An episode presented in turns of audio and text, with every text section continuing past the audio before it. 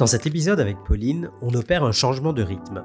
En reprenant un format de fireside chat comme disent les Anglais, on discute en toute transparence de mythes ou encore de fausses idées sur le product management.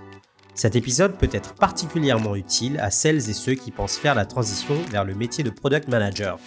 Accrochez-vous, c'est parti un des mythes entre guillemets que je peux avoir entendu, euh, c'est euh, le fait que euh, pour être product manager, il faut être ingénieur. Et, ça, pour moi, c'est complètement faux. Si on se dit que il faut être ingénieur pour être product manager, de facto, tu te retrouves avec moins de femmes product manager. Pourquoi? Il y a moins de 30% des diplômés d'école d'ingénieurs qui sont des femmes. Du coup, si on limite les postes de product manager euh, aux ingénieurs, on aura moins de profils de femmes qui postulent, on aura moins de femmes product managers. Or, elles font un super boulot sur ce métier. Hello à tous et bienvenue sur Product Squad, le podcast et la communauté des product managers. Je suis Axel Souria et ensemble, nous découvrons une semaine sur deux avec nos invités l'univers produit on découvre à travers leur parcours et témoignages les clés pour mieux comprendre le métier de PM, ce qui fait un bon PM et la réussite d'un produit. Aujourd'hui, j'accueille Pauline Bongrain, Head of Product Marketing chez Open Classrooms et ex-product manager au sein de la même entreprise. Pour ceux qui ne connaissent pas, Open Classrooms, c'est l'école 100% en ligne qui forme aux métiers et compétences du numérique, que ce soit en développement, data, marketing digital, business ou product management.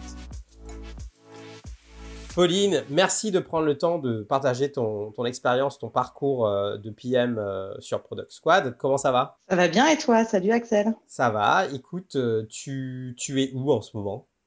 Ah, ah les joies du, de la période de confinement. ça fait trois mois que je suis dans les Alpes.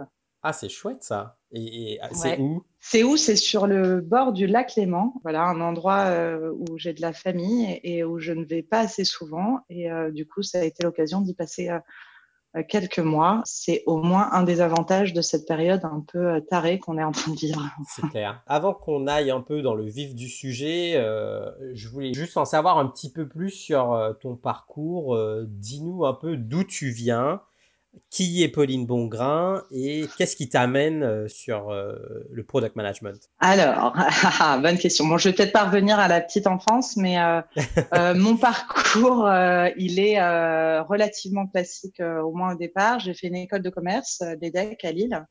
ensuite, un double diplôme aux États-Unis. Un des trucs super sympas aux États-Unis, c'est que quand tu étudies là-bas, tu as le droit de rester, tu as un visa de travail derrière euh, donc j'étais bien décidée à en profiter. Euh, j'ai traversé euh, le pays et je me suis retrouvée dans une start-up du côté de San Francisco où j'ai travaillé au marketing au sens large, toute petite équipe, donc tu es amené à, à être couteau suisse, ce qui, on y reviendra sûrement, est très utile pour la suite. Ensuite, retour en France où j'ai rejoint SNCF en fait, où j'avais déjà fait un stage avant et on m'a proposé de venir en renfort pour dépanner pendant quelques mois au sein d'une cellule d'innovation là-bas. Je suis venue dépanner quelques mois et puis j'y suis restée près de cinq ans parce que j'ai fait plein de choses différentes. Et notamment, c'est là que j'ai fait euh, la transition euh, et la découverte du product management. Euh, super école là-dessus. en bossant notamment sur l'application TGV Pro. Voilà, j'ai donc après cinq ans, je voulais changer de secteur. Euh, rejoindre une entreprise euh, avec une mission importante, notamment le secteur de l'éducation, c'était quelque chose d'extrêmement important pour moi. C'était éducation ou santé, en gros, si je résume. Et du coup, j'ai rejoint, euh, rejoint Open Classrooms il y a un, presque deux ans maintenant. Euh, j'ai fait un an sur un poste de product manager en m'occupant d'un tas de choses super intéressantes. Et euh, je suis maintenant Head of Product Marketing, donc euh, toujours en lien avec le produit, mais, euh, mais maintenant un peu plus en transverse avec les équipes market pour valoriser notamment ce que font les équipes produits parce que on est dans une boîte où on fait des choses super, mais il faut mettre un peu plus d'énergie et de billes pour, pour valoriser tout ça en interne et à l'externe. D'accord, c'est super intéressant. Alors, tu, tu, me parles de ton expérience de 5 ans à la SNCF. Moi, c'est un truc qui m'intéresse beaucoup. Ça a dû être particulièrement intéressant, j'imagine, de faire du product management dans une entreprise euh, d'utilité publique, non? Ouais, carrément. bah déjà, alors c'est mon point de vue, mais tout le monde l'a pas. Je pense qu'il, enfin, il faut vraiment croire en ton. En tout cas, tu es beaucoup plus fort quand tu crois fondamentalement en ton produit. Euh, moi, je crois, je suis convaincue de l'utilité publique justement du, train et de, ce mode euh, de, mobilité. Donc déjà, c'est passionnant. Et puis en plus, tu touches à un produit que tout le monde connaît, tout le monde a un avis dessus. Euh, tes clients, ils ont de 7, 7 à 77 ans, voire, euh, voire encore plus large. C'est euh, ouais, enfin c'est le rêve et, et, en même temps, euh, tout le monde t'en parle. Enfin, t'as quand même tes amis qui t'appellent pour te dire que leur train a une heure de retard euh, un samedi soir. C'est bon ça.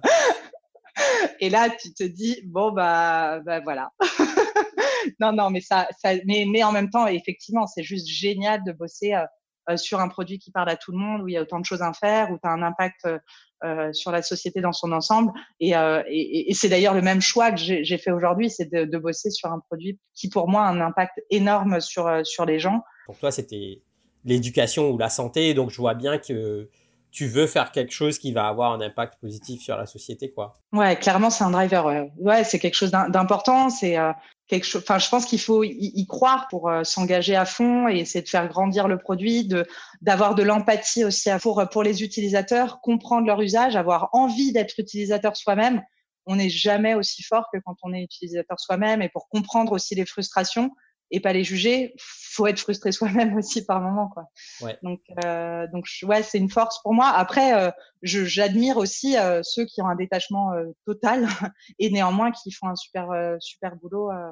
d'amélioration de, leur, de leurs produits. Hein. Dans notre discussion initiale, on avait trouvé ça intéressant de peut-être faire un épisode sur sur des mythes à les mythes à défaire sur le métier de product manager. Je trouvais ça vachement intéressant, surtout ton parcours où en fait tu fais une transition vers le product management et ensuite tu vas, tu vas pivoter, tu vas aller sur quelque chose d'adjacent qui est le product marketing, qui est toujours en relation avec le produit, mais tu n'es plus vraiment dans la partie développement du produit lui-même, mais plus dans l'accompagnement au, niveau marketing.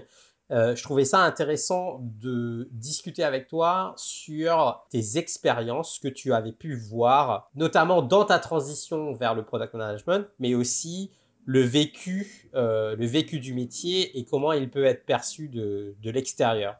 Et donc, je, je, vais te laisser la parole pour ce premier point. Je pense que tu voulais justement nous parler du, du parcours avant-après de la transition vers le product management. Ouais, euh, ouais, effectivement, on a, on a un peu discuté en amont, euh, en amont de cet échange et euh, euh peut-être parce que je ne me sentais pas forcément légitime à creuser un point en particulier en, en étant euh, experte euh, vraiment là-dessus, mais ou en tout mmh cas, euh, mon sentiment, c'était que c'était important de partager quelques quelques apprentissages ou observations, en tout cas que moi j'ai faites, déjà pour que les gens connaissent mieux le métier de product manager, qui est un super métier, qui a des mauvais côtés, on va l'aborder très certainement aussi, mais enfin des côtés plus compliqués en tout cas, mais, mais en tout cas, de ne de, de pas se fermer des barrières, et c'est le premier frein que je vois, de se dire euh, c'est possible, c'est accessible, c'est un métier qui gagne à être connu et, euh, et, à un moment il faut oser. Et notamment un des mythes entre guillemets que je peux avoir entendu euh, ou dont j'ai fait l'expérience euh, moi-même par moment, c'est euh, le fait que pour être product manager il faut être ingénieur. Et, et ça pour moi c'est c'est complètement faux. alors ça c'est vrai potentiellement euh, sur certains produits très techniques à destination d'ingénieurs, si on veut pouvoir euh, comprendre l'usage ou rentrer vraiment dans des considérations très poussées. Euh, mais globalement, c'est pas du tout une réalité. C'est quelque chose, par contre, qui est un frein important que des personnes se mettent euh, pour postuler. Euh, c'est aussi euh, dommage parce que euh, non pas qu'il en faille pas, et je pense que la richesse, elle est dans d'avoir des équipes mixtes qui ont différents backgrounds, qui apportent des regards différents, qui sont plus forts sur la partie euh, user research, compréhension du marché, ou plus forts sur la partie justement technique. Euh, mais on, une équipe produit euh, Canon, c'est une équipe complémentaire avec des gens qui ont qui sont plus ou moins sensibles à, à, certaines dimensions. Sinon, on fait que reproduire des produits pour pour un usage ou un type de sensibilité. Et, et, et, et c'est passé à côté de, de, quelque chose selon moi. Et un truc qui me tient aussi à cœur là-dessus, c'est que si on se dit que euh, il faut être ingénieur pour être product manager, de facto, tu te retrouves avec moins de femmes euh, product manager. Pourquoi? Il y a euh, moins de 30% euh, des diplômés d'école d'ingénieurs qui sont des femmes.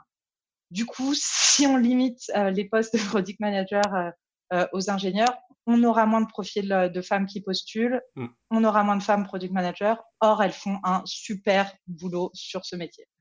Non, je suis assez d'accord avec toi. C'est quelque chose que j'ai aussi vu et, vécu. Donc, en fait, moi, je dis souvent les meilleurs product managers avec qui j'ai pu bosser, c'était des femmes, en fait.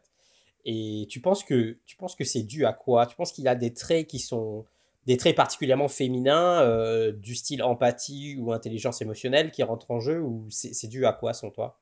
Ah, c'est une bonne question. Euh, J'aime pas forcément rentrer dans les clichés. Là, déjà, j'ai envie de te dire pour. Enfin, une première réponse, c'est parce que euh, les filles qui le font, elles en veulent. Hein.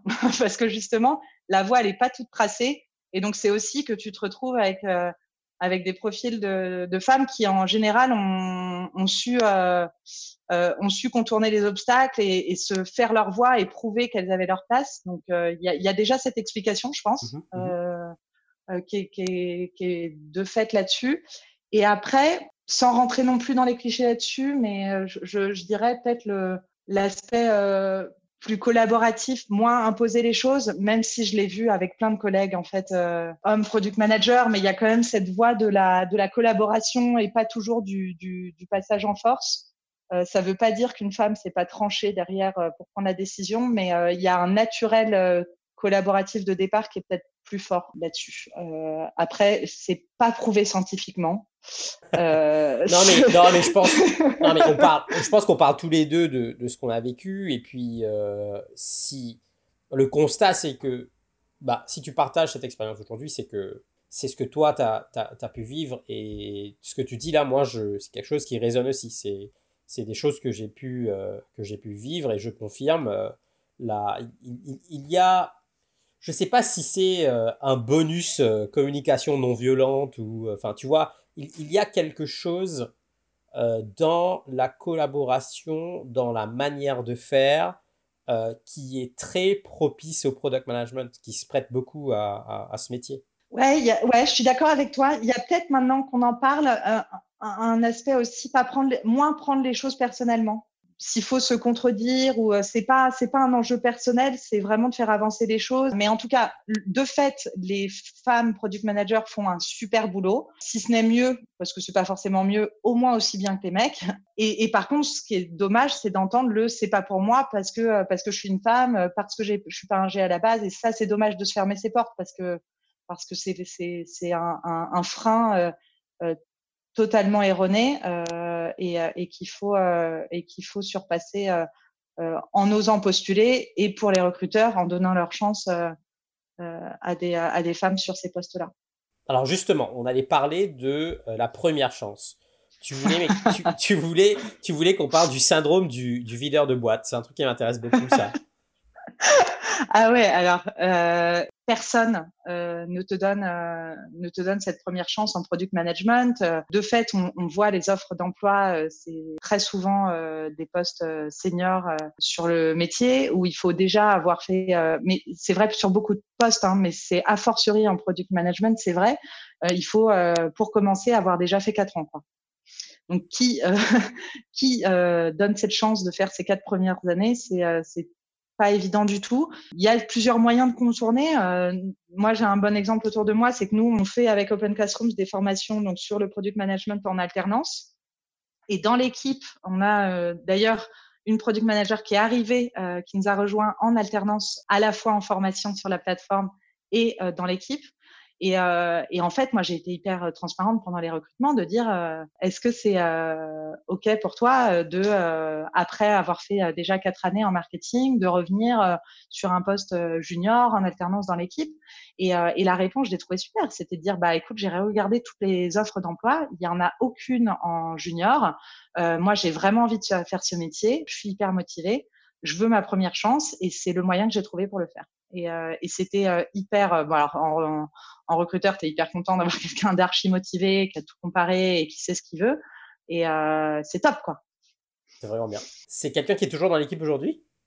Ouais, c'est quelqu'un qui est toujours dans l'équipe aujourd'hui, qui est toujours en alternance et, euh, et, on va voir comment ça se poursuit. Mais ouais, ouais qui est toujours, euh, qui est toujours avec nous et, euh, et qui, qui apprend hyper vite sur le métier. C'est vrai que c'est pas facile à apprendre, mais il faut commencer quelque part et, et, et je pense que l'alternance, c'est un bon moyen aussi parce que, euh, parce que tu sors en ayant appris la théorie, mais aussi en ayant mis la, appris la pratique dans une entreprise et en ayant euh, euh, parce qu'on le sait, c'est un, métier où euh, il faut avoir mangé un petit peu aussi. C'est ça cette dimension, c'est savoir euh, avoir des moments difficiles de rush, être dans des, contradictions, démêler des, des situations où tout s'en mêle, les, les gens disent pas forcément la même chose et avoir du recul là-dessus. Ça s'apprend avec la pratique. Donc, c'est un cas de figure où je trouve que le fait d'apprendre et d'être en entreprise en même temps marche bien. Tu vois quoi d'autre comme frein que les gens aient leur première chance il y a un côté peur, effectivement, et puis on sait que les postes sont limités et qu'il faut euh, recruter euh, avec quelqu'un qui va libérer de l'énergie dans l'équipe et, euh, et, donc c'est toujours compliqué. Je comprends le côté en plus faire confiance à quelqu'un d'extérieur qui a jamais forcément eu cette expérience, c'est pas simple de le donner. Par contre, il y a des parcours en interne et, c'est souvent la meilleure carte à jouer pour une personne, c'est en interne de passer euh, d'un poste plus ou moins proche sur un métier de product manager. Euh, il y a plein de super exemples euh, comme ça. Par exemple, je pense qu'il y a plein de gens qui, qui font du, du customer success. C'est des super profils qui peuvent passer derrière en product management. Par exemple, je discutais, j'avais fait, j'avais participé à un jury sur un sur des pitchs euh, product manager et j'avais discuté après avec une, une jeune fille qui, elle, rêvait de faire du produit, se formait à côté sans l'avoir dit forcément dans sa boîte euh, au, product management, euh, était dans l'équipe Customer Success, euh, tu l'entendais parler 10 minutes de, de, des clients, tu sentais vraiment qu'elle les connaissait, qu'elle avait vachement d'empathie, qu'elle discutait tous les jours avec eux euh, là-dessus. Et en fait, il y avait deux postes dans sa boîte qui ouvraient en, en product management, l'un en senior, l'autre en junior. Et elle se sentait pas forcément légitime pour se positionner. Et je dis, mais fonce déjà, première chose, si tu le dis pas, ça va pas être inventé que tu es motivé.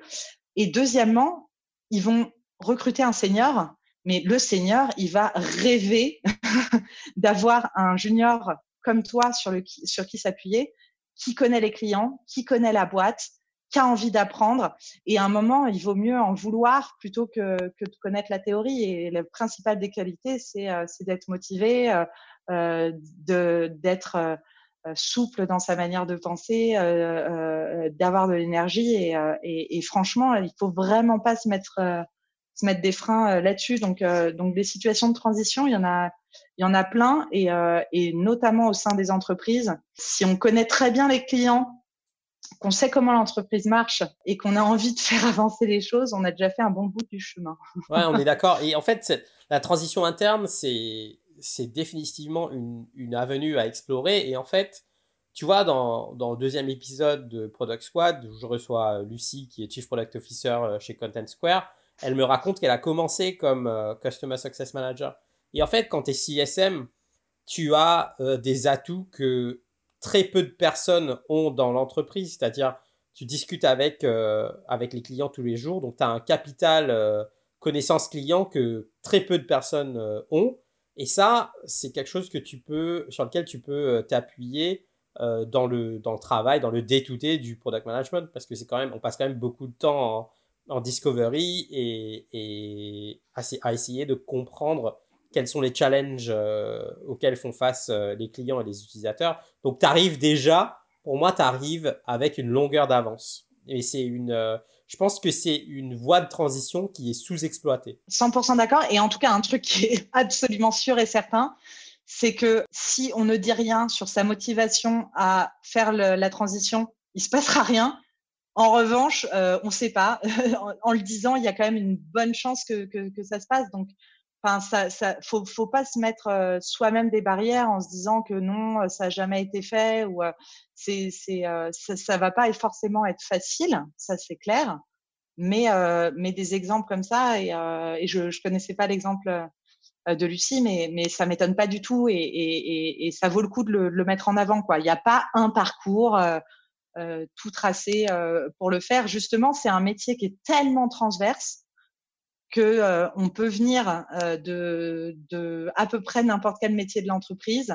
Euh, et, et, ensuite, ça ouvre aussi plein de voies. Ça ne veut pas dire parce qu'on entre dans le produit que c'est c'est une carrière à vie là-dessus. Ça reste très central. Ouais, pour moi, c'est un métier passionnant sur lequel on peut se développer, qui ouvre aussi la voie à plein de choses.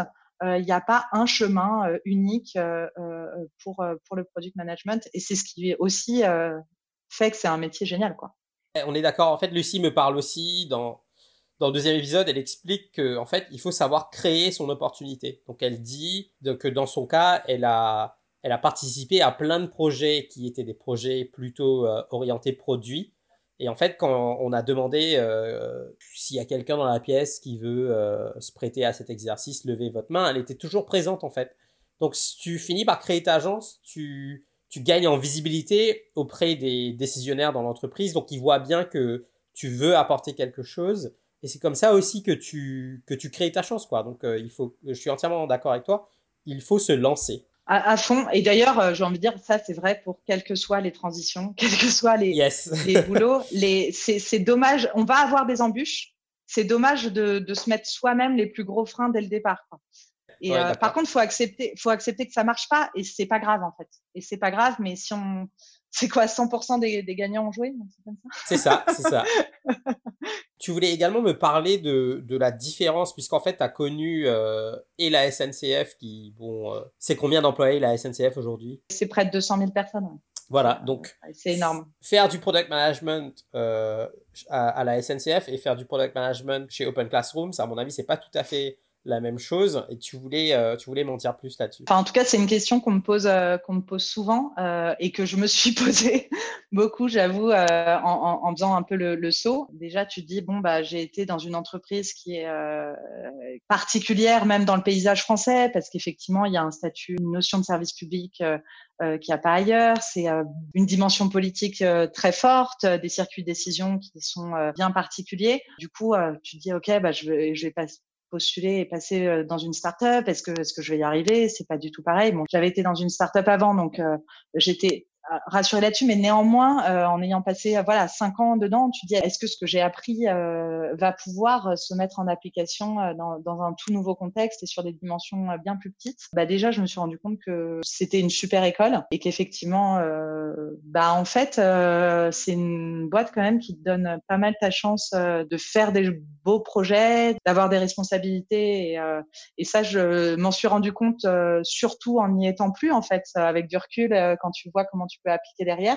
Et plus globalement, le fait qu'en fait, il y a plus de synergie qu'on pense entre grands groupes et startups. Il y a quelques différences majeures. Euh, effectivement, tu te retrouves à faire seul ce que vous étiez quatre à faire avant. Bon, ça c'est un changement. Pour SNCF, bah, là, moi, un changement qui m'a fait un peu du bien, c'est euh, que euh, ma roadmap, elle est plus modifiée en temps réel sur France Inter.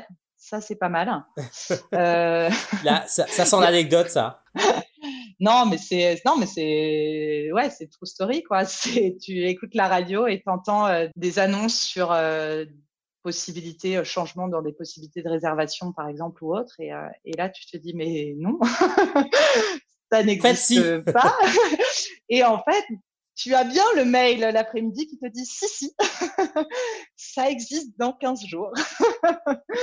Donc, euh, de fait, ça t'apprend énormément hein, derrière euh, quand tu as ce genre, ce genre d'expérience. et en fait, tu le retrouves de manière différente. Euh, c'est pas France Inter, euh, c'est c'est un mail ou un appel, c'est d'autres d'autres canaux mais in fine, euh, c'est un peu la même logique que tu as euh, derrière. Mais c'est vrai que quand tu as des effets, euh, des annonces publiques fortes, côté produit, ça te met une sacrée pression derrière pour suivre. Et au-delà de, ces éléments qui sont, qui sont plus anecdotiques qu'autre chose, il y a, y, a, y a, vraiment des choses à, apprendre. Et, et je l'entendais beaucoup sur le côté les grands groupes doivent apprendre des startups sur l'agilité, sur euh, euh, faire des immersions, euh, voir comment ils s'organisent, haute manière de fonctionner en projet, etc.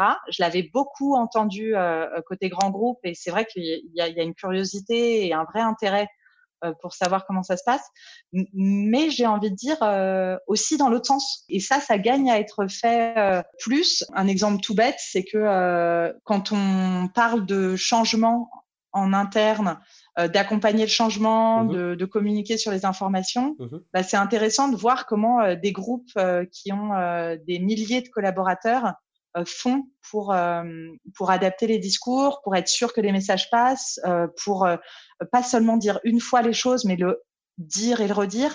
C'est c'est pas mal d'éléments où on a beaucoup à apprendre. Des grosses structures euh, qui sont pas toujours les plus rapides à mettre des choses en place, mais qui par contre euh, peuvent être impressionnantes dans le fait de d'embarquer un nombre considérable de personnes. Je suis d'accord avec toi et dans ce que tu dis là, je m'y retrouve aussi. Ça me fait penser à, l'époque où j'étais à la Barclays, qui est la première banque au Royaume-Uni. Euh, donc bien évidemment, tu as beaucoup de moyens et il y avait notamment beaucoup de moyens sur euh, tout ce qui est formation et outils.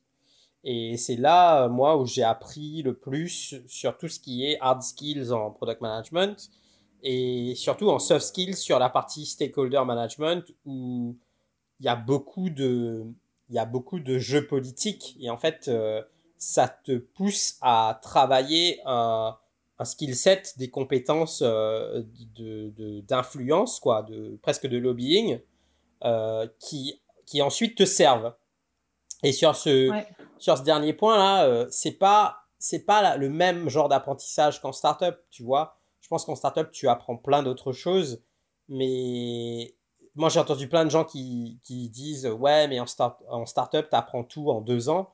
Mais en fait, euh, en, en startup, tu n'apprendras pas comment faire des choses à échelle. Comment tu fais, comme tu dis, pour opérer dans un milieu où euh, rien, quand es dans, rien que dans le département produit, tu es 250. Donc, euh, c'est c'est d'autres échelles. Et je pense que d'avoir fait une expérience dans, dans un grand groupe, ça, ça peut aussi euh, beaucoup t'apporter. Quoi. Et ça t'apprend un peu d'humilité aussi. Et puis tu en découvres. Euh, je, je, me rappelle, euh, une fois, on avait préparé un super doc d'explication d'une, d'une fonctionnalité et tout. On était hyper contents. Et, et on est allé voir vraiment en région, sur le terrain, comment était utilisée cette documentation, parce que ça leur permettait vraiment d'expliquer derrière aux clients comment ça fonctionnait parce qu'eux se retrouvaient avec des questions même sur les applis et le site, euh, donc qui, qui devaient être en mesure de pouvoir répondre, etc. Et, euh, et on avait remonté, j'avais remonté la chaîne et je crois que le document, il avait été refait et modifié euh, cinq ou six fois à toutes les étapes en fait du transfert d'informations. Et, et, du coup, ça c'est quand même des super leçons pour te dire, euh, t'as beau, euh, t'as beau bosser euh, à fond sur ton doc, le chiadé, etc.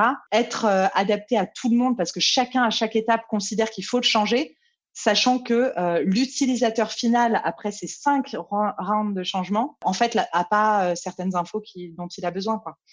Donc, euh, donc ça, c'est des, ouais, c'est des bonnes leçons qui pour, pour la suite. Et on parlait de, des grandes entreprises qui ont sûrement à apprendre des startups quand, quand il s'agit d'agilité. Tu voulais me dire quelques impressions sur le passage de la théorie à la pratique sur l'agilité? En fait, il y a un truc moi qui que je comprends pas, c'est qu'il y a trop de fois où en utilisant dans une phrase le terme agilité, c'est pour justifier une rigidité de principe. Je sais pas si c'est clair, mais euh, c'est très clair. Là, tu, euh, j'ai plein de, j'ai plein de trucs qui me viennent en tête. De, je, je vois plein de situations qui se sont produites. Non, on peut pas faire comme ça, c'est pas agile. Bah, c'est bizarre ta phrase quand même.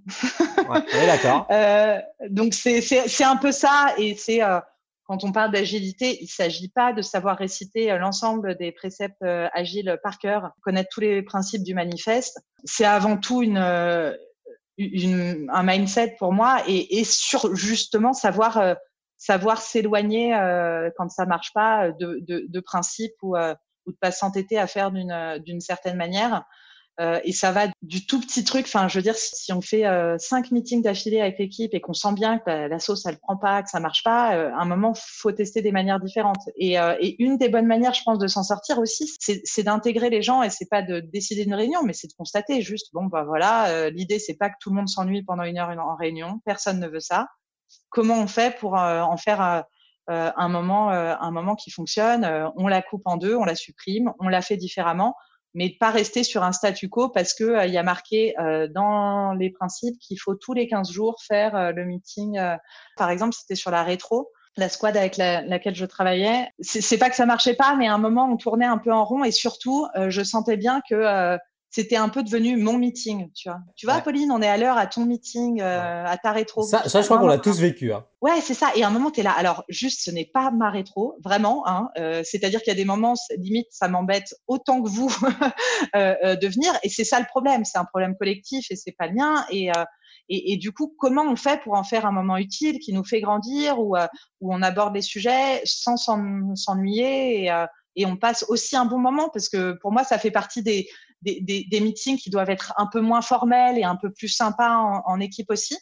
Et, euh, et du coup, ce qu'on a mis en place, et c'était top, c'était euh, de faire un, un, une responsabilité tournante. Et euh, donc, euh, chaque tous les 15 jours, quelqu'un quelqu'un en charge d'organiser la rétro, mais surtout carte blanche sur euh, la forme, le fonctionnement, tous les toute la manière dont, dont, dont, ça peut se dérouler. Et, euh, et ce qui est super, euh, bah, un, c'est que ça a donné du dynamisme. Et en fait, on était tous curieux d'y aller juste pour voir ce que ce qu'avait concocté l'autre. Et ce que j'avais sous-estimé, c'est que ça aussi, ça a permis de vachement mieux nous connaître en tant qu'équipe parce que tu vois plus la personnalité de la personne là-dessus. Et par exemple, on a eu euh, Adrien qui a créé euh, un super jeu de société euh, basé sur Mario Kart avec tableau de jeu, euh, tous les pions et tout pour pour animer et faire une, une rétro gaming quoi. On a eu euh, un, des, un de mes collègues qui, euh, lui, est en grande, une bonne partie du temps, euh, même hors confinement et période, à distance. Et donc, lui, un de ses points importants et de frustration, c'était bah, d'avoir des rétros qui fonctionnent à distance. Et donc, lui, il a mis en place tout un, tout un système de rétro qui fonctionne sur Figma. Où donc on n'est pas du tout exclu, au contraire quand on est quand on est loin et pas dans la salle. Euh, ça fait pas ressortir des, des, personnalités on a eu euh, la rétro ultra carrée euh, et donc on, ce qui permet aussi de comprendre mieux quand quand elle l'est pas que ça peut frustrer la personne. Donc ça nous a aussi fait apprendre les uns les autres franchement, je, je, m'y attendais vraiment pas autant, mais ça a eu pas mal d'effets positifs en rebond aussi. Euh, et en tout cas, dans, dans l'état d'esprit, plutôt que de se dire euh, c'est la rétro, c'est comme ça, c'est dans les, euh, les réunions agiles et, et c'est tout. Et on discutait, euh, donc tu, tu m'expliquais aussi que euh, un des autres challenges euh, de, du passage de la théorie à la pratique, c'est que souvent dans la vraie vie, bah, on se détache de l'utilisateur final. Donc euh, il y a une distance qui, qui se met en place peut-être parce qu'on est, on est occupé, euh, on n'a pas le temps. Alors ça, c'est catastrophique, le on n'a pas le temps. Est-ce que tu ouais. nous en dis plus là-dessus?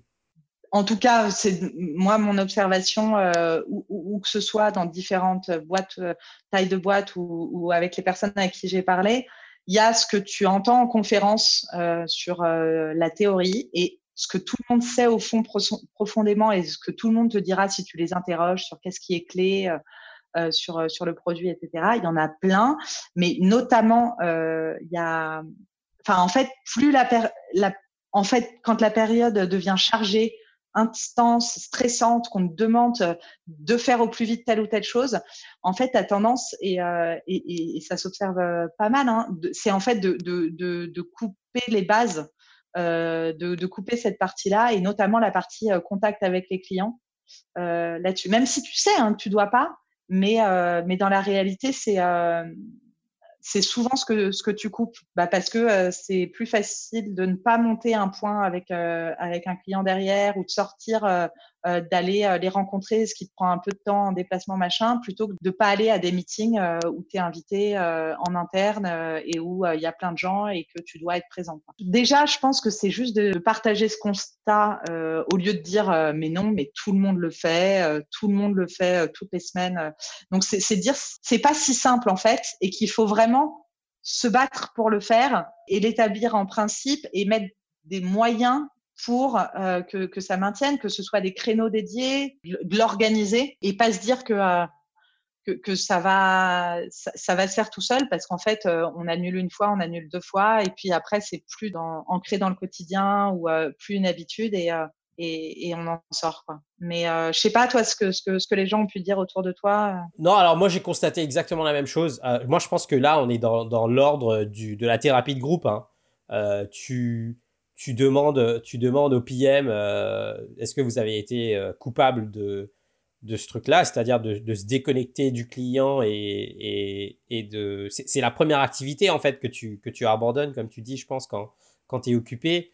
Euh, ceci étant, s'il y a une activité à prioriser entre toutes, bah, je pense que c'est celle-là. C'est, c'est là où se dégage le plus de valeur pour moi en tout cas. C'est, c'est l'investissement, donc cet investissement que tu mets dans la discovery ou tout ce qui est user research, c'est ça qui peut vraiment faire basculer l'entreprise dans un sens ou dans l'autre. Parce qu'en fait, ne, pas être au cœur du problème, ne pas être au cœur du challenge, ça peut euh, vouloir dire que tu développes un produit dans un vide. Et, ça, ça peut être fatal quoi, pour l'entreprise. Je suis d'accord, le, je suis totalement d'accord, mais pour moi, juste, c'est la différence, elle est de pas dire c'est la base, si tu le fais pas, t'es nul. c'est de dire non, en fait, c'est effectivement extrêmement important, mais c'est pas aussi simple qu'on le dit. Et euh, si tu, le fais, tu es fort. Ouais.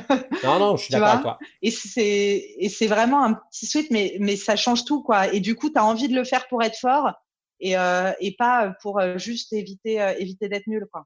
Non, je vois complètement. Et, et juste pour euh, parler plus concrètement de, de, ce, que tu, ce que tu peux mettre en place, tu parlais de, de des créneaux fixes. Ben, nous, c'est la stratégie qu'on a adoptée. Donc, moi, dans dans, les équipes, euh, je, on, a, on a un créneau toutes les semaines, le mercredi, avec euh, les clients. C'est calé à l'avance, c'est tous les mercredis, c'est exactement la même heure, et du coup, ça ne bouge pas. Et du coup, ça devient, ça, ça devient partie du day-to-day, ça fait partie des rituels. Et puisque c'est imbriqué dans les rituels, ben, ça, tu, ne changes pas, et du coup, tu, tu sais qu'à minima, tu vas parler au client une fois euh, par semaine, ce qui est quand même beaucoup. Hein, euh. C'est génial. Et en fait, justement, c'est de lever les contraintes logistiques, euh, entre guillemets, pour le rendre simple et, en faire une habitude. Et à mon avis, ça passe par là. Mais il faut le faire en amont parce que si tu commences à chercher en début de semaine un créneau dans ton agenda pour le faire, va pas y arriver. Euh, là, tu n'auras pas. Et, c'est un peu, euh, ouais, c'est un peu l'image que, que j'aime. Je te fais référence à un schéma que tu n'as peut-être jamais vu, mais euh, c'est la BD où, où tu as toute une équipe qui essaye de pousser une charrette avec des roues carrées. Et il y a quelqu'un qui arrive en disant mais attends, je peux t'aider avec une roue ronde euh, une solution et ils sont là non non non j'ai pas le temps. J'ai pas le temps je dois tirer ma charrette. Et, euh, et, parfois c'est un peu ça mais néanmoins c'est parce que euh, bah, l'agenda il est ce qu'il est c'est pas si simple de le de gérer et ça passe par euh, ouais je pense l'organiser se dédier des créneaux à ce qui est le plus important et pas en fonction des sollicitations, pas être réactif là-dessus et, et proactivement de se dire je veux dédier un temps non négociable à cette partie-là parce que c'est clé euh, dans mon métier. Faciliter le quotidien, ancrer des usages, avoir des habitudes. Euh, pour se laisser des espaces euh, où tu en sors un peu, où tu es plus créatif, je pense que c'est important aussi. Je suis d'accord avec toi. Et d'ailleurs, sur cette histoire de proactivité versus réactivité, je pense que on peut faire un épisode que là-dessus. Hein. Moi, c'est, je, je, pense que c'est la réalité de beaucoup d'entre nous. On aimerait tous être proactifs, mais dans la vraie vie, c'est ça, ça peut être compliqué. Et d'ailleurs, tu voulais me parler euh, du quotidien du, du, product manager. On est, on est sur des constats là de ta part euh, où tu dis, ben là c'est pareil, il faut, euh, il faut être conscient de, de certaines réalités du métier, quoi. Ouais, bah, c'est ouais, exactement, et c'est là qu'on va en venir à, l'anecdote auquel, à laquelle tu faisais référence euh, euh en, en, tout début. Mais euh, c'est sûr, et, et, je suis 100% euh, le, pour pour ce message-là, c'est un métier génial qui, si pour les gens qui sont curieux, qui ont besoin de stimulation, d'avoir un impact, de voir un impact concret du, du, du, du travail euh, des choses se mettre en place dans des, des changements rapidement, d'avoir du sens, etc. C'est vraiment génial. Faut aussi, euh, par contre, euh, le dire, faut être un peu à l'aise dans, dans le chaos hein, ou dans l'inconfort, en tout cas. Faut savoir s'accrocher pour moi, c'est il y, a un peu une dimension maso quoi dans le, le métier. Je pense, enfin, j'imagine que dans des, tes, interviews, c'est des choses euh, qui sont ressorties parce que parce qu'il est pas simple. Hein, il est pas simple. Tu as des sollicitations euh, en permanence euh, de stakeholders qui, à très juste titre, sont exigeants et toi, tu le serais pareil dans leur situation, mais qui n'ont pas toujours la vue d'ensemble. Et rien que le temps de gérer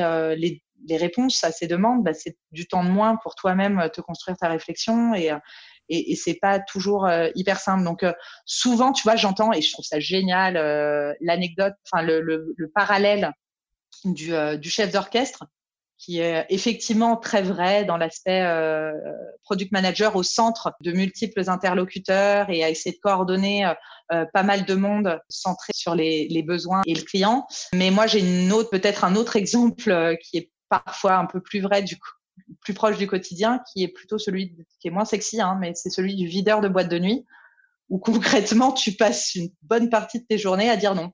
Hein. il y a une partie de chef, d'orchestre, c'est sympa. Il y a une bonne partie aussi de, de, videur de boîte euh, où, où, tu dois dire non, mais avec le sourire, en expliquant que c'est une soirée privée ce soir. C'est ça. c'est exactement et ça. Peut-être la prochaine fois. Ouais, peut-être. qu'il faut euh, pas, hésiter à revenir la prochaine fois. Pas, ce soir, samedi prochain, reviens samedi prochain. Mais, mais tu vois, moi j'irais un peu plus loin. Je dirais, euh, tu, tu sais, tu parles de tu parles d'être euh, confortable dans le chaos. Euh, moi, je pense aussi qu'il faut être euh, confortable avec l'ambiguïté. Parce qu'en fait, mm-hmm. l'ambiguïté, c'est, c'est ton compagnon, quoi, quand tu es product management. Parce qu'en fait, tu n'as pas les réponses. Et ça, c'est un constat.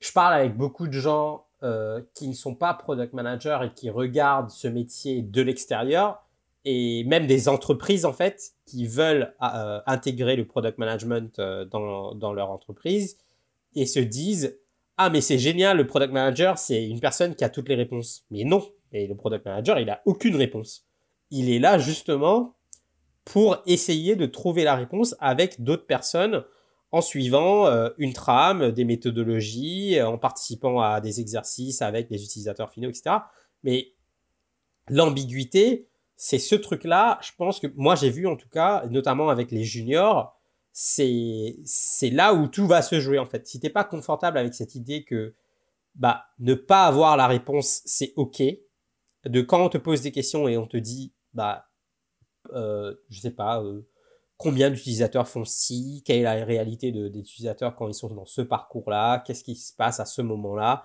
bah c'est ok de ne pas avoir la réponse et et je trouve qu'il y a encore beaucoup de gens qui, qui ont un souci avec ça et qui peut-être, t'es même peut-être dans le syndrome de l'imposteur, quoi. Ouais, non, mais je suis, je suis d'accord avec toi. Ouais, plutôt que d'essayer de la combattre et de, c'est marrant puisque l'exemple que tu prenais avec la, demande, je pense qu'on l'a vraiment tous vécu. Et puis euh, parfois sur un cas hyper spécifique, en comprenant pas pourquoi là tout de suite, tu n'as pas, euh, avoir la réponse là tout de suite. Ouais, ouais. Effectivement, et en fait, c'est euh, d'être à l'aise mais aussi de, le, de savoir l'expliquer. Quoi.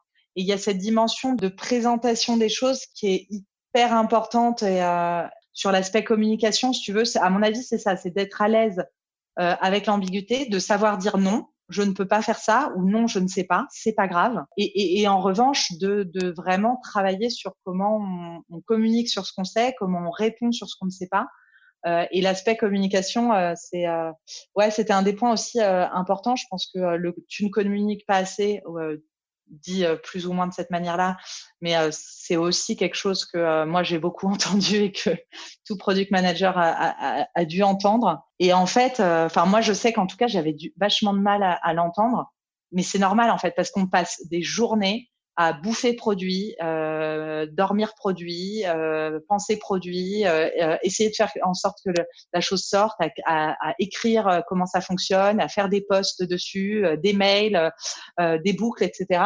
Nous, on a l'impression qu'on a fait que ça, d'en parler à tout le monde pendant pendant pendant des jours et des jours. Et du coup, quand, quand quelqu'un me dit c'est pas assez, enfin c'est c'est voilà, c'est pas forcément simple à entendre. Et pourtant, bah bien souvent c'est vrai quoi. C'est vrai, et je pense que c'est un truc où euh, c'est dur sur le moment à entendre, mais si on est sincère, honnête et qu'on prend du recul et qu'on se met à la place de l'utilisateur final, en fait, faut penser genre la communication comme un produit en tant que tel. Tu dis, ta com, c'est un produit. Bah là, tu arriverais à la conclusion que bah c'est pas une obligation de moyens, mais de résultat. Et le résultat qui est que les gens ont la bonne info, bah c'est pas toujours euh, pas toujours bon et donc faut se remettre en question. Mais c'est super dur. En plus, euh, enfin, personne ne dit trop en amont quand on commence le boulot que ça va prendre une très grande partie du temps, euh, euh, certaines semaines. Hein.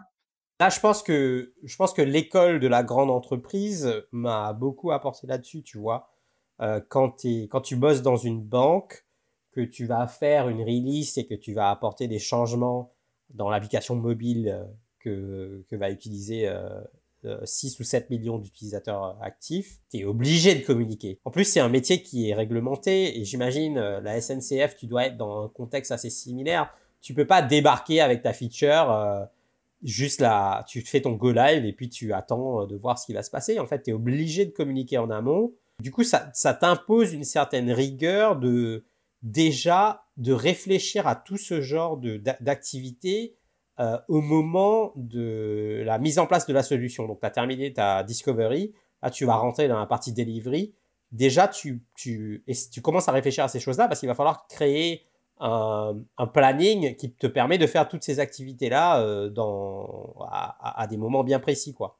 Donc, la, grande entreprise là-dessus, ça peut être pas mal comme, comme apprentissage. Ouais, je suis totalement d'accord. Euh, ouais, tout à fait. Il y a juste un truc euh, qui est qui va qui est parfois négligé, euh, que ce soit grande ou petite entreprise d'ailleurs, c'est euh, l'importance de répéter en fait. Ouais. Et euh, tu vois, c'est le côté, euh, bon, bah toi, tu as fait toute ta sortie, tu as tout préparé, tu as fait ta feature nickel, tu as documenté le produit, tu as fait une annonce, tu as poster le truc, c'est fait, tu vois. Et c'est de cette boucle d'aller expliquer, d'adapter en fonction des personnes, de, recueillir les questions euh, et, de répéter et de répéter. Et en fait, quand on, quand soit on répète, c'est compliqué. Par contre, quand on se met à la place, enfin, ou soi-même sur les communications, euh, bah, force est de constater qu'il y a plein de fois où, euh, c'est la deuxième fois qu'on a fait attention à l'info, quoi. Et, euh, et, et c'est, je pense, cet élément de, de, ouais, de répétition qui est, euh, euh, qui est importante. Les grands groupes aident, mais les grands groupes aident euh, par contre en, apprentissage. Par contre, il y a plus de monde pour aider à répéter l'info. Hein. Donc, ouais. Par contre, en startup, il faut, il faut répéter soi-même. Faut, faut, faut, quitte à radoter, vraiment. Oui, d'accord. Je voulais juste revenir sur le point d'avant où tu disais qu'il fallait savoir dire non. En fait, euh, moi, je pense aussi que au-delà de savoir dire non, c'est aussi intéressant de, euh, de savoir comment. Parce qu'en fait, on t'a souvent posé une question à laquelle tu dois savoir dire non. Et eh bien, cette question, souvent, euh, c'est bien d'essayer de comprendre d'où elle vient. Et parce qu'en fait, mhm. moi, l'alternative que j'ai trouvée dans beaucoup de cas, c'est de repositionner la question euh, à laquelle on aurait dit non en posant la bonne question. C'est-à-dire, quelle est la valeur que ça va apporter à l'utilisateur? Et si on ne sait pas, eh ben, on va chercher. Et là, tu retournes à la discovery. Et du coup, c'est une façon de tout le temps ramener la conversation à l'utilisateur final et à la valeur qu'on va créer, plutôt que de dire non ou je ne sais pas. Et, et tout ça, ça fait partie d'un référentiel où, en fait, la data est clé. C'est-à-dire, euh, tu dis beaucoup plus facilement non si tu as les, les points de données derrière qui vont te permettre de baquer le fait de dire non. Donc il y a tout un truc autour de la, de la culture de la, de la donnée et de la connaissance client. Dès que tu l'as, la donnée, ça, permet de recentrer le débat sur l'utilisateur et comme tu le dis, c'est, c'est, c'est plus des avis personnels et ça, et ça légitime euh, la réponse. La réponse, de toute façon, c'est jamais non point, hein, euh, qu'on soit bien clair. Si seulement. Mais on l'a pas toujours, donc il faut travailler à les avoir, à avoir ces infos, à avoir ces données. Il y a certains cas où on l'a pas et où juste le fait d'aller la chercher peut être euh, peut, peut, être chronophage et on l'a pas forcément. Éventuellement de dire bah c'est pas dans les éléments prioritaires maintenant tout de suite et je te répondrai plus tard. Euh, ça s'entend aussi euh, euh, très bien.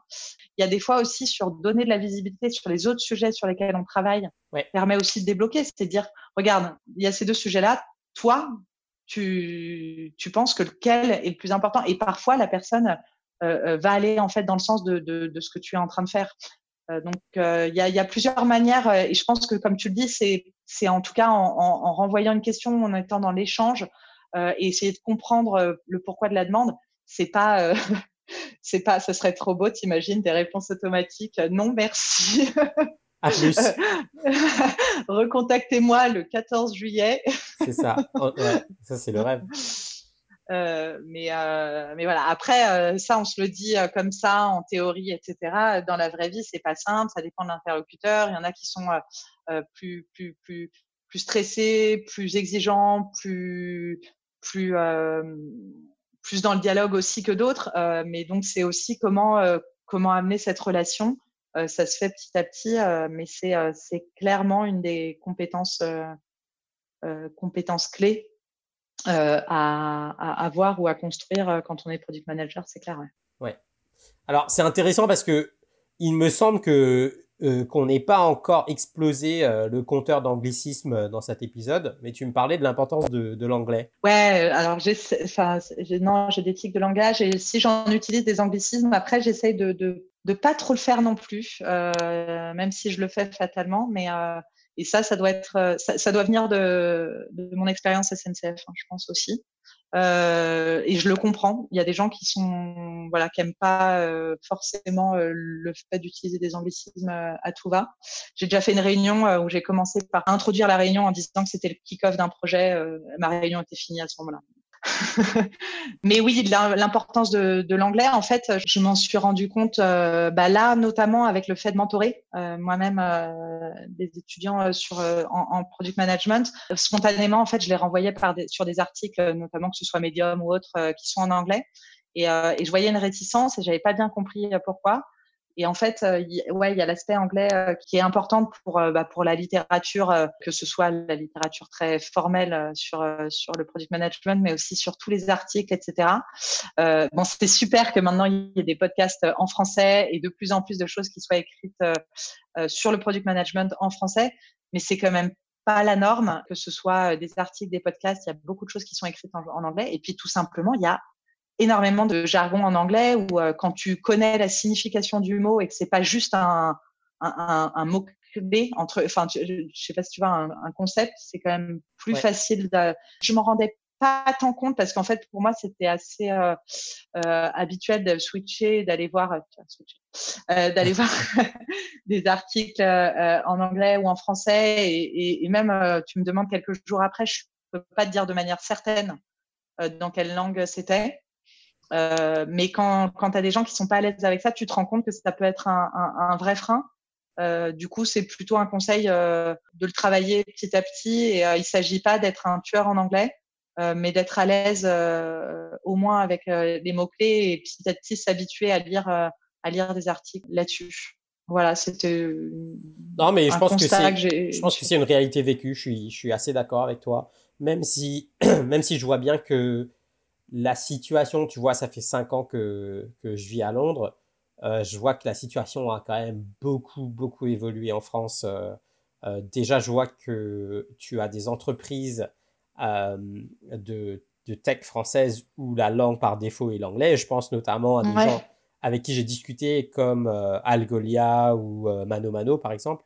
Donc, ça fait du bien de voir que ben, tu as des entreprises déjà qui sont un peu leaders là-dessus et c'est pas une question de. Pour moi, c'est pas vraiment une question de ah mais on est en France, il faut il faut parler français. C'est une question de diversité et de et de talent. C'est-à-dire que si tu veux accueillir les meilleurs talents euh, chez toi aujourd'hui et que tu veux faire développer ton entreprise, eh ben aujourd'hui il y a un pool de talents qui ne parle pas français. Si tu veux accéder à ce pool de talents, bah tu dois tu dois te, te mettre à niveau quoi. Donc euh, pouvoir passer à, en France sur un plan où euh, la langue anglaise est, et la langue par défaut, je trouve ça super intéressant. C'est euh, complètement. Nous, euh, nous d'ailleurs, nous, c'est, euh, on est bilingue, mais toutes les documentations internes, effectivement, sont en anglais. On a des gens qui ne parlent pas du tout français. Aussi. Tu m'as parlé de mentorat tout à l'heure, avec ton expérience sur, sur Open Classrooms. Comment toi, ça, ça t'a aidé dans ton, ta pratique, ta perception du produit? Bah, Le mentorat, déjà, pour moi, ça veut dire être utilisateur du produit vu que nous, nos produits, c'est des formations euh, pour certaines qui sont diplômantes euh, en ligne, où on est accompagné par un mentor qui fait euh, des sessions individuelles avec chaque étudiant toutes les semaines. du coup, en étant mentor, bah, ça veut dire être au cœur de l'usage et de faire partie même du produit, parce qu'en fait, nous, notre produit, il va au-delà d'une plateforme technologique. Il est c'est toute l'expérience qui va avec, c'est les contenus pédagogiques, c'est les vidéos de cours, c'est les projets à réaliser, c'est tout ça qui fait le produit. Euh, du coup, on devient produit, c'est un truc de dingue, euh, en, étant mentor. Donc déjà, euh, le, premier driver, c'était de dire, euh, faut que j'arrête de dire qu'il faut être utilisateur soi-même si on peut et le faire. Donc, donc je me suis lancée là-dessus et au-delà de ça, même quand c'est pas notre produit, être mentor, c'est, je l'ai beaucoup entendu, mais c'est, mais c'est vrai quoi, c'est, c'est hyper riche. C'est hyper riche, c'est l'aspect euh, euh donner en retour, euh, voir quelqu'un qui qui apprend euh, ou en tout cas qu'on arrive à accompagner, euh, qu'on arrive à, à, à, justement à rassurer sur des trucs, de dire bah là tu sais pas, bah tu sais quoi, moi non plus, mais c'est pas grave, on va chercher ensemble ou je vais en tout cas t'aider à te mettre dans une dynamique de recherche. C'est euh, c'est franchement hyper gratifiant. Et il y a des jours où tu dis bah si j'ai fait que ça dans ma journée, mais enfin en tout cas il y a, y a eu plein de, de problèmes à gérer ou peu importe, mais ça euh, c'était juste un moment où ça te, ça te redonne du souffle et c'est, quand même euh, euh, absolument super. et, et ça t'apprend aussi toi en retour en fait, parce que ça t'amène à, à te à te remettre en question. ça te met dans une aussi une zone d'inconfort et d'incertitude qui est au début un peu stressante, mais mais mais mais in fine très riche. c'est bah ouais, il y a des questions euh, sur le produit auxquelles tu sais pas répondre. Non, mais je, je, je, suis plutôt d'accord avec toi. Hein. En fait, tu, tu es obligé de repasser par les bases. En fait, ça te fait euh, tout remettre en question. Et pour moi, c'est presque une façon euh, de, de t'améliorer euh, de jour en jour sur, euh, sur ton métier. Et ça me fait penser au principe japonais du kaizen. Tu sais, comment je fais pour euh, euh, m'améliorer 1% euh, tous les jours. Bah, c'est ça, et puis c'est exactement ça. Et, et l'aspect aussi, si tu sais pas expliquer simplement quelque chose, moi j'en suis convaincue, c'est que que soit tu le maîtrises pas assez, soit, soit que c'est trop complexe. Mais il y a un truc autour de ça. Et du coup, ça te force à toi-même l'effet d'expliquer euh, les choses, d'expliquer un concept, etc. C'est pas simple, mais mais une fois que tu l'as fait, ça te permet aussi de te remettre les choses en place toi-même euh, et, et, et d'apprendre euh, énormément. Ça te force aussi à aller revoir un peu de littérature euh, sur, sur le sujet, à rester à jour. c'est c'est vraiment quelque chose d'extrêmement d'extrêmement positif. C'est à la fois euh, être formateur et être formé en fait. c'est vraiment euh, un conseil que je donnerais euh, à, tout le monde. Alors c'est c'est pas possible forcément sur tous les métiers, etc. Mais sur nos métiers, il y a, y a, et puis il y a tellement de, de gens à accompagner et, et, et, parfois c'est c'est pas tant la l'aspect vraiment technique ou, ou, ou, théorique qui, dont ils ont besoin, mais mais, mais le fait d'être rassuré sur le fait qu'ils euh, en sont capables, qu'ils vont dans la bonne direction et, euh, et de partage, euh, partage d'expérience là-dessus. Donc c'est, vraiment hyper bien. Et puis ça fait des moments un peu de déconnexion aussi dans la semaine, où en tout cas tu penses sur un rythme un peu différent et, et ça fait beaucoup de bien. Et globalement, je pense que il faut il faut pas hésiter à se à se déconnecter euh, moi, en produit, ça fait partie des, des métiers où j'ai vu le plus, euh, euh, le plus de personnes à avoir du mal à décrocher, quoi. À en parler le soir, à, à, à vraiment euh, parce que tu es habité par, euh, par, par, par le produit et c'est super et tu es hyper engagé et tu as envie qu'il qu'il évolue, mais ça fait du bien de parfois vraiment déconnecter. Et, et, non seulement ça fait du bien, mais tu y vois plus clair après. Et donc une session de mentorat, c'est aussi un bon moyen de, de déconnecter. Ouais, je suis plutôt d'accord avec toi. Je trouve que c'est aussi un bon moyen de, de rendre à la communauté, de, de, give back. Et alors pour clore, je te propose de faire un, petit résumé de, de, ce dont on a parlé. Bah déjà, euh, saisir les opportunités pour commencer en tant que PM. Euh, ça va pas tomber du ciel, mais il y a plein de voies possibles.